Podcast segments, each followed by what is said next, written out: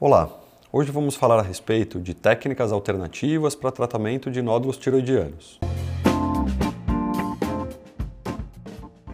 Meu nome é Arthur Vicentini, eu sou cirurgião de cabeça e pescoço.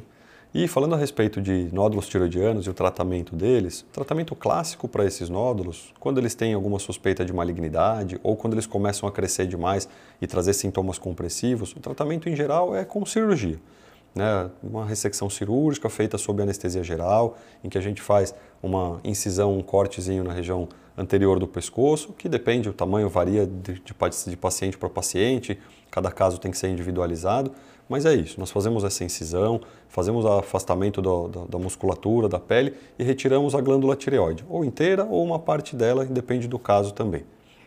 O que pode acontecer, né, tem sido criados ao longo do tempo formas alternativas de tratamento e principalmente com o intuito é, de, de evitar um procedimento cirúrgico mais extenso.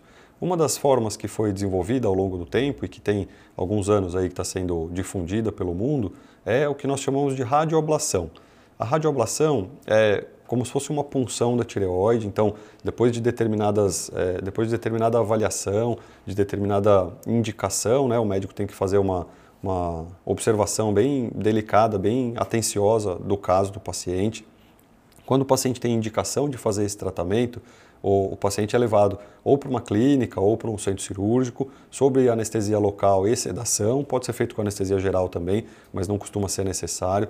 Nós podemos fazer uma ultrassonografia e com uma agulha conectada com um aparelho específico que faz a emissão dessa radiofrequência, nós inserimos essa agulha dentro do nódulo e emitimos essa, essa radiofrequência, né, esse, esse pulso, para que o nódulo vai sendo como se fosse queimado por dentro. Né? Tem um aumento de temperatura, tem uma elevação de temperatura, que faz com que seja criado ali um processo inflamatório, que no começo até aumenta um pouco o tamanho do nódulo, um aumento pequeno, e depois faz com que esse nódulo retraia de tamanho e diminua.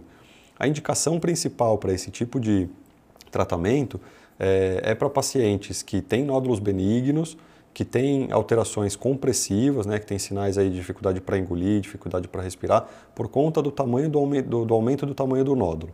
Né? Então, quando o nódulo começa a crescer e empurrar as outras estruturas. Existem pesquisas sendo feitas para tentar determinar se é seguro fazer esse tipo de tratamento para tumores malignos também, mas por enquanto isso tudo está em fase de pesquisa, na fase de implantação, para determinarmos a segurança desses procedimentos.